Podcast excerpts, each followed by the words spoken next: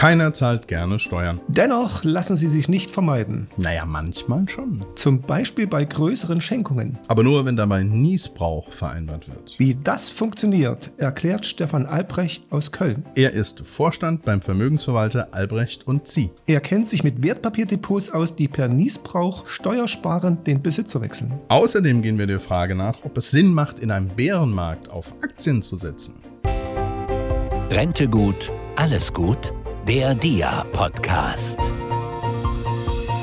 Willkommen beim Podcast des Deutschen Instituts für Altersvorsorge. Alle zwei Wochen hören Sie hier Fakten und Neuigkeiten rund um die Altersvorsorge. Mein Name ist Fabian Dittrich. Und ich bin Klaus Morgenstern. Wir sind beide Sprecher des DIA. Bevor wir Ihnen verraten, wie Niesbrauch mit Wertpapieren funktioniert, ja, und wie sich bei Schenkungen damit Steuern sparen lassen, wagen wir aber einen Blick in die Zukunft. Also zurück in die Zukunft. Zu unserer letzten Ausgabe, die sich mit der Verlängerung von Immobiliendarlehen beschäftigte, gab es nämlich eine Frage. Ja, und zwar von Manfred aus Doberlug-Kirchhain. Er wollte wissen, wie die Zinsen am Ende des Jahres stehen werden. Andreas Brendel, Spezialist für Baufinanzierung beim Unternehmen Dr. Klein, einem der bundesweit größten Vermittler von Finanzierungslösungen, hat da mal eine Prognose für uns gewagt.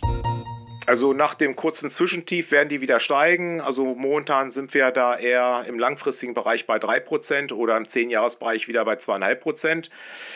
Ich gehe von aus, dass das wieder anzieht und wir eben da so anderthalb bis zwei Prozent noch oben drauf kriegen. Und hoffentlich nicht mit einem Schlag, sondern eben äh, etwas langsamer von den Schritten her, denn äh, das war eben teilweise in den Monaten Horror. Da haben die Banken am Montag 0,3 erhöht und am Freitag nochmal 0,4 hinterher oder 0,5 hinterher. Na, also so kleinere Schritte würde ich mir wünschen, aber ist ja nicht wünscht dir was hier gerade. Nun aber von der Zukunft wieder zu einer sehr gegenwärtigen Frage. Wie lassen sich bei Schenkungen Steuern sparen? Moment, zunächst erstmal diese. Gute Nachricht. Fabian, die Bären sind los. Ja, wir bleiben also bei den Film- und Fernsehallegorien. Hm, ich meinte eigentlich den Aktienmarkt.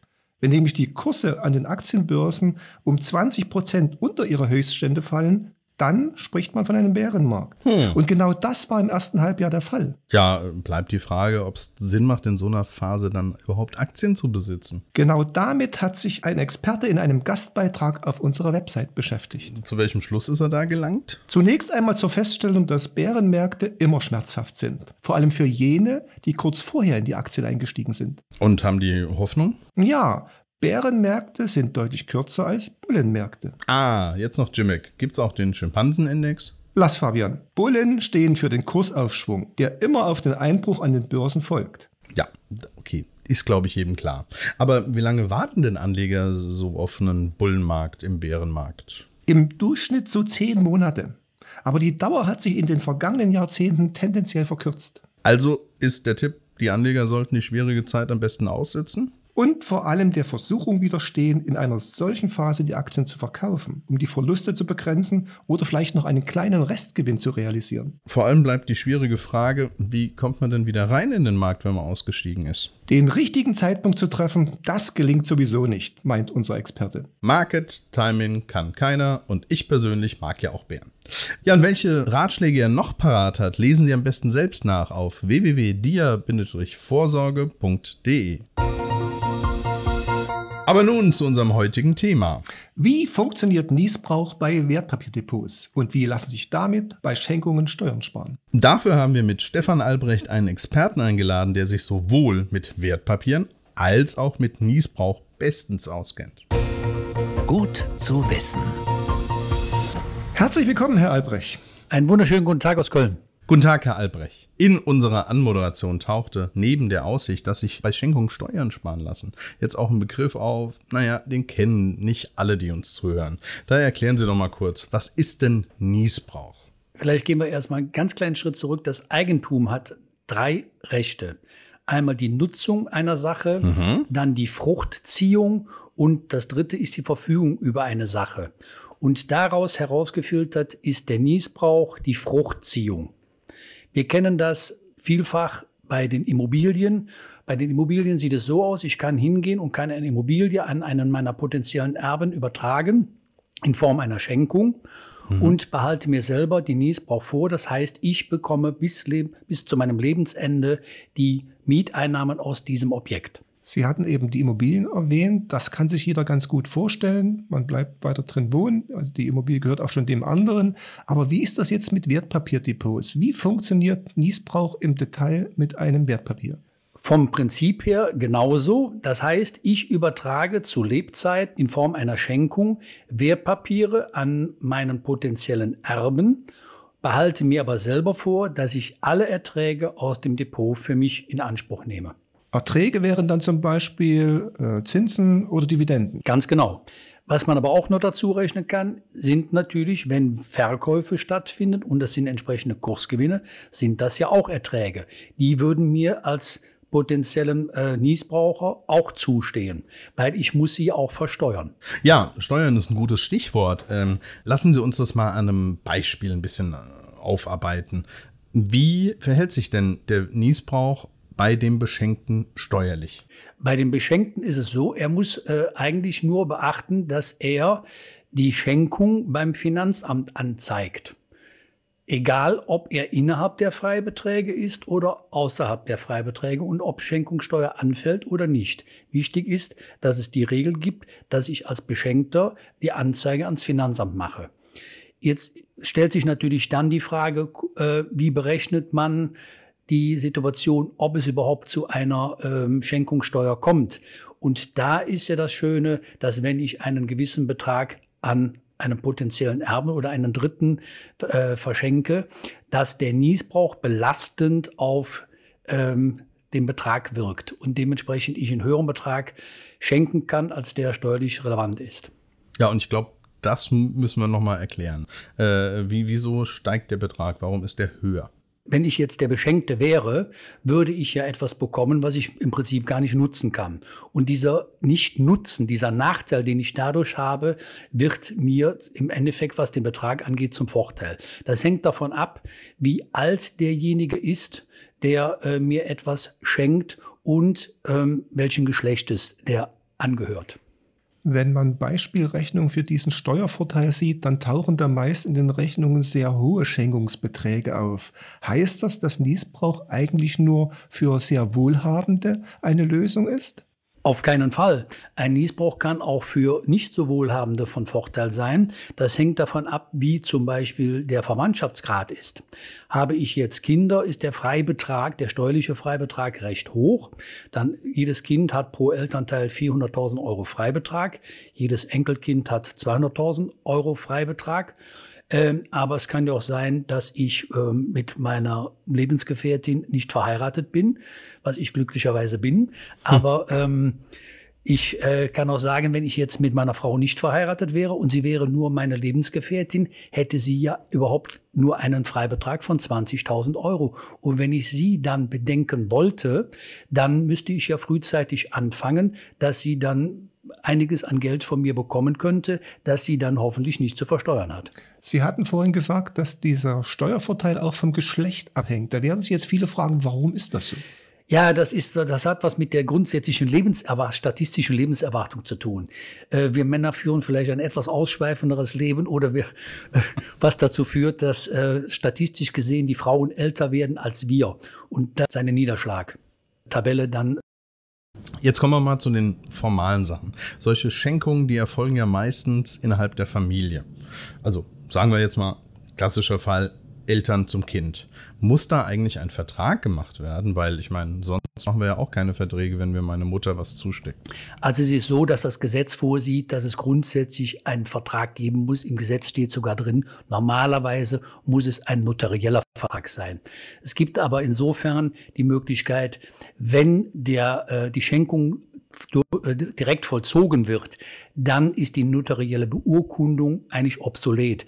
Aber es ist auf jeden Fall so, dass ein Vertrag äh, aus meiner Sicht zwingend erforderlich ist, weil ansonsten bekomme ich als Vermögensverwalter für unsere Kunden noch gar kein, kein Niesbrauchsdepot aufgemacht, weil die Bank verlangt einfach den Originalvertrag, dass der vom Vermögensverwalter eingesehen wurde. Sie hatten vorhin schon gesagt, das Geschlecht spielt eine Rolle bei der Ermittlung dieses Steuervorteils. Also man muss ja diesen Kapitalwert des Niesbrauchs ermitteln. Welche Faktoren spielen da noch eine Rolle? Was ist mit der Höhe der Erträge? Kann ich die, die eigentlich im Vorhinein schon festlegen? Ja, es gibt da kalkulatorische Größen. Äh, Im Moment äh, im, im Zuge der Niedrigzinsphase war es natürlich toll, äh, dass äh, generell ein Zins von 5,5 Prozent vom Gesetzgeber bei festverzinslichen akzeptiert wurde. Und das ist bis heute noch so. Und im Moment ist das Zinsniveau im festverzinslichen Bereich immer noch unter den 5,5 Prozent. Und ansonsten, wenn ich äh, jetzt Anla äh, Aktien habe, dann ähm, muss ich eigentlich so nach den ähm, Jahresgewinnen der einzelnen Unternehmen gehen. Das müsste dann äh, im, ins Verhältnis gesetzt werden. Und daraus ergibt sich dann mit dem Multiplikator dann der Betrag, der abgezogen werden kann. Da darf ich aber jedem nur anraten, das mit Hilfe eines Steuerberaters zu machen. Das geht also auch, das übersteigt auch unsere Kompetenz. Das dürfen wir nicht. Wir dürfen weder Rechts- noch Steuerberatung in dem Falle durchführen. Wir haben dann natürlich ein entsprechendes Netzwerk, wo wir dann darauf zurückgreifen und dem Kunden dabei behilflich sind. Das klingt ja auch nach einer sehr komplizierten Rechnung. Gibt es da so Pauschalwerte? Sie hat bei, bei den Zinsen, äh, bei, den, bei den äh, Anleihen oder bei den verzinsten Anlagen gibt es einen Wert von 5,5. Gibt es da so einen Pauschalwert auch bei den Aktien? Also was weiß ich, einen durchschnittlichen Dividendenertrag?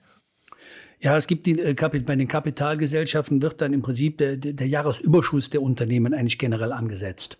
Also der ausschüttungsfähige, ne? also nicht äh, was, was grundsätzlich da ist. Das wird äh, angesetzt, aber man muss ja mal sehen, äh, welche Aktien hat man, hat man äh, mehr oder weniger im Depot.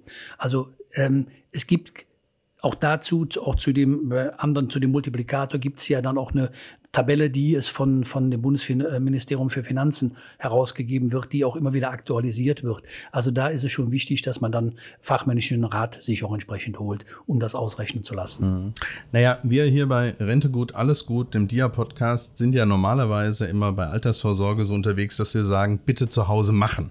Das klingt jetzt ausnahmsweise mal nach was, was man so ohne Hilfe zu Hause nicht machen sollte. Also wir halten mal fest, man braucht einen Vermögensverwalter, der einen berät, also einen guten Berater, äh, am Ende einen Notar und einen richtigen Vertrag. Dann ist es sicher, so habe ich sie jetzt interpretiert.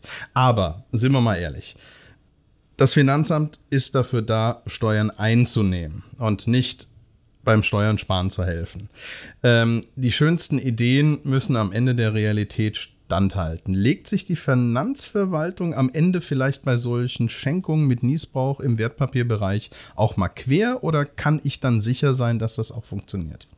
Also im Grunde genommen haben wir noch keinen Fall erlebt, wo das Finanzamt sich quergesetzt hat, äh, was aber auch damit zusammenhängen mag, dass wir äh, entsprechend immer mit den äh, zuständigen Beratern auch kooperiert haben und das auch äh, wasserdicht gemacht haben. Es gibt ja ganz klare Regeln. Ähm, wenn ich Vermögenswerte innerhalb einer bestimmten Lauf äh, Anzahl von Jahren äh, übertrage, gibt es diese Freibeträge und dieses Recht hat der Staat ja nun mal auch eingeräumt und daran halten sich ja nun mal auch die Finanzbehörden. Okay. Wenn Besitz und Erträge getrennt werden, heißt das ja, ich brauche sicher irgendein besonderes Depot dafür. Denn in einem normalen Wertpapierdepot gehen die Erträge ja automatisch an den Depotinhaber. Welche, welche Anforderungen, welche Eigenschaften muss so ein Depot für Niesbrauch haben? Äh, und zum anderen, bieten das eigentlich Banken überhaupt an? Ja, es gibt Banken, es gibt einige wenige Banken, äh, die das anbieten. Viele Banken wollen diesen ganzen Verwaltungsaufwand nicht haben. Aber ähm, auch die Banken, die gerade mit Vermögensverwaltern zusammenarbeiten und intensiv zusammenarbeiten, die bieten es sehr wohl an. Sie haben auch den, den Mehrwert erkannt, weil die Vermögensverwalter, wenn sie vernünftig arbeiten, äh, versuchen ja ihre Kunden auch, sag ich mal, ein Stück weit emotional abzuholen und zu sagen, ähm, nicht nur das Depot selber zu verwalten, sondern insgesamt zu beraten. Es geht darum, nämlich zu gucken, wie kriege ich Vermögen steuerschonend das Vermögen in die nächste Generation, egal wie. Oder die Lebensumstände ändern sich bei jemand. Oder mir erzählt einer, ich habe eine Lebensgefährtin, der möchte ich gerne was zukommen lassen. Wie kann ich, wie kann ich das am sinnvollsten machen? Äh, und dann fange ich dann frühzeitig an, mit ihm darüber zu sprechen, welche Möglichkeiten er hat. Am Ende entscheidet der Kunde immer selber, was er will. Ähm, aber ich, ein Leben lang erlebe ich äh, die Kundschaft so, dass sie eigentlich Steuern sparen möchte. Und ich habe immer ein Problem damit, wenn es dann um das Erben geht und dann steht das Fenster auf und der Finanzminister steht hinten dran und freut sich, wie viel Steuern er bekommt, weil die Leute dann die größten Fehler gemacht haben. Also in dem Fall sieht es so aus, es sind ganz spezielle Beziehungen erforderlich, Banken, die mitspielen müssen oder die sagen, wir haben das äh, Thema erkannt Wir haben es für uns aufgenommen und wir sind gerne bereit, äh, den Kunden und auch unseren Vermögensverwalter dahingehend zu unterstützen. Das bedeutet, es gibt zwei, äh, praktisch zwei Leute, die wir identifizieren müssen, wenn ich hier mal von ausgehe, es gibt einen Schenker und einen Beschenkten. Äh, das Depot würde dann auf den Namen des Beschenkten äh, aufgemacht aber ich muss beide Personen identifizieren, nämlich der, der das Geld schenkt, weil wir müssen auch die Geldwäsche beachten und die ganzen äh, Bedingungen, die da sind. Und es muss ja auch sichergestellt werden von Seiten der Bank, an wen wird denn nachher die Steuerbesche Jahressteuerbescheinigung rausgeschickt. Die geht nämlich nicht an den Depotinhaber, sondern an den Niesbrauchberechtigten, nämlich an den, der damals geschenkt hat. Mhm. Bei dem bleiben wir jetzt mal, denn gehen wir davon aus, der ist einfach well off, ne? Dem geht's gut und er sagt, ich brauche die Erträge gar nicht. Und eigentlich würde ich die am liebsten im Depot belassen und mit derselben Strategie weiter äh, investieren. Und dann wirkt ja auch der Zinseszinseffekt. Was, was macht man denn in dem Fall? Geht das überhaupt? Weil er, oder muss er die Früchte ziehen und entnehmen? Also wir halten es für sehr gefährlich, die Früchte nicht zu ziehen. Aus dem ganz einfachen Grund, äh, da könnte das Finanzamt nämlich hingehen und sagen, es ist ein zweiter Schenkungsfall. Ah, okay. Und der würde dann dem ersten Schenkungsfall irgendwann zugerechnet. Und das kann auch nach zehn Jahren passieren, dass das noch mhm. äh, zugerechnet wird. Und wenn man dann nämlich die Freibeträge ursprünglich überschreitet, hat man nämlich äh, mit Zitronen gehandelt. Soweit über die Verwendung der Erträge. Aber jetzt habe ich noch einen anderen Fall. Man will ursprünglich mal was Gutes tun, aber vielleicht ärgert sich äh, ein paar Jahre später der Gönner über den Beschenken, weil der sich vielleicht nicht so verhält, wie man das erwartet hat, und würde die Beschenkung am liebsten wieder rückgängig machen. Oder er braucht selbst das Geld, weil es ihm schlechter geht. Kann man den Niesbrauch nachträglich wieder zurückändern? Das sollte man sich vertraglich, und deswegen ist auch ein Vertrag erforderlich, zumindest einräumen lassen. Es gibt verschiedene Möglichkeiten, nämlich zu sagen, wie kann ich eine Schenkung rückgängig machen. Zum Beispiel, wenn der Erwerber oder derjenige, der geschenkt bekommen hat, Verfügung ohne Zustimmung des Schenkers vornimmt. Was er theoretisch ja kann. Weil der Beschenkte ist ja Eigentümer der Wertpapiere. Aber steht ganz mhm. klar drin, dass er natürlich nicht darüber verfügen soll. Tut er das doch, muss ich eine Möglichkeit haben zu sagen, ich mache die Schenkung rückgängig. Oder der Beschenkte hat ein Insolvenzverfahren laufen und jemand versucht dann auf das Vermögen zuzugreifen, was ihm ja gehört, aber ich bin der Begünstigte äh, aus den Erträgen heraus. Oder äh, es ist so, was leider Gottes in der, in, in, in, im realen Leben auch passiert, der Beschenkte, sprich mein, äh, eines meiner Kinder würde vor mir versterben und wäre nicht mehr da. Da muss ich auch die Möglichkeit haben, das Vermögen zu mir zurückzuholen, damit es nicht in Kanäle fließt, wo ich es noch nicht haben möchte. Ein weiteres ist, was ab und zu ja auch mal im Leben vorkommt, grobes Fehlverhalten oder grober Undank, der müsste auch eine Möglichkeit einräumen, dass ich das ähm, zurückfordern kann. Ähm, Drogen, Alkoholkonsum, also wenn, wenn man da wirklich äh, äh, das Ganze hat. Oder die, Geschäfts-, die Geschäftsunfähigkeit würde eintreten von dem Beschenkten. Das könnten alles Möglichkeiten sein, wo ich sage, ich muss die Möglichkeit haben oder ich lasse sie mir von vornherein einräumen, ähm, dass ich äh, die Schenkung rückgängig machen kann was passiert eigentlich mit dem steuerlichen Freibetrag des Beschenkten bei einer solchen Rückgängigmachung von Niesbrauch? Ist der dann wieder verfügbar, auch wenn die zehn Jahre noch nicht rum sind? Oder sagt das Finanzamt nur einmal geschenkt, ist erledigt und der Freibetrag ist ausgenutzt? Habe mich natürlich mit dem Steuerberater da kurz geschlossen, der mir dann gesagt hat, in so einem Fall äh, wäre es so, dass das praktisch so als ähm, nicht stattgefunden rückgängig gemacht ah. wird. Also wäre der Freibetrag wieder vollständig vorhanden. Ich wollte Ihnen gerne noch die zweiten Teil der ersten, der vorherigen Frage beantworten nämlich dahingehend, äh, ich bin derjenige, der geschenkt hat und mir geht es auch einmal selber schlecht. Unter welchen Voraussetzungen kann ich, gibt es da auch Möglichkeiten, weil es ist alles ansonsten mit dem, mit dem Beschenkten in Ordnung. Ähm, es ist so, wenn ich jetzt hingehe und ich würde jetzt versuchen, mein gesamtes Vermögen an meine Kinder zu verteilen und plötzlich komme ich selber in die Situation, dass ich dem Sozialamt äh, zur Last falle, äh, weil ich selber nichts mehr habe. Das kann dazu führen, dass dann äh, entsprechende Rückforderungen seitens der äh, Sozialhilfeträger äh, an, die, äh, an die Beschenkten kommt, die dann sagen, zurück mit der Schenkung. Oder ähm, was, wo es aber ausgeschlossen ist, wenn ich jetzt die, meine, meine, meine eigene Bedürftigkeit grob fahrlässig herbeigeführt hätte, indem ich jetzt angefangen hätte, den Rest meines Vermögens zu verspielen, ähm, dann ist aber ausgeschlossen, dass die äh, Schenkung von mir zurückgefordert werden könnte. Und im Allgemeinen ist es so, wenn zehn Jahre vorbei sind, dann ist das Thema durch. Tja, also man merkt hier, das ist ein kompliziertes Thema, aber ein Thema, wenn man gut beraten ist, äh, in dem man äh, tatsächlich ja einen großen Nutzen ziehen kann für die Gestaltung der Übergabe eines Vermögens von der einen Generation an die nächste Generation. Wie oft kommen denn Kunden eigentlich zu Ihnen und fragen genau danach? Ja, wir werden, wir werden immer wieder gefragt, auch ähm, welche Möglichkeiten es gibt. Und wir sprechen natürlich von unserer Seite aus auch aktiv das Thema an, dass es Niesbrauchdepots gibt. Aber wir machen auch die Erfahrung, dass viele unserer Mandanten das nicht kennen. Wir führen bereits einige Niesbrauchsdepots bei unserer Hauptdepotbank und äh, können dementsprechend auch äh, von positiven Erfahrungen sprechen. Was für uns auch von Vorteil hat, wenn wir unsere Kunden aktiv ansprechen äh, und das dann zu den Verträgen kommt, haben wir auch den Kontakt schon zur nächsten Generation und laufen gegebenenfalls nicht Gefahr, dass uns dann, äh, sag ich mal, der nächste Kunde, wenn jemand verstirbt und die Erben kommen, wollen das Geld nur haben, dann haben wir ein Mandat verloren. Und deswegen ist es auch in einem gesunden Eigeninteresse, dass wir das Vermögen auch in, die nächsten, in der ganzen nächsten Generation auch weiter betreuen dürfen. Ich hätte noch einen Sonderfall. Äh, mal angenommen, in dem Depot befinden sich sogenannte thesaurierende Fonds, also die gar keine Erträge ausschütten, sondern immer im Fonds sofort wieder anlegen. Was passiert da? Kann ich solche Fonds bei Niesbrauch mit im Depot haben? Soll ich das lieber vermeiden? Und was ist, wenn solche drin sind? Es ist grundsätzlich so, dass wenn ich ja tesorierende Fonds im Depot habe, dass es ja seit 2018 äh, durch die äh, Investmentsteuerreform so ist, dass ich als Begünstigter etwas versteuern muss, was ich gegebenenfalls ja gar nicht habe. Ja, genau. Und wenn ich dann keine Ausschüttung habe, muss ich darauf Steuern bezahlen, obwohl ich nichts bekomme. Da muss ich frisch genug sein, das machen zu können.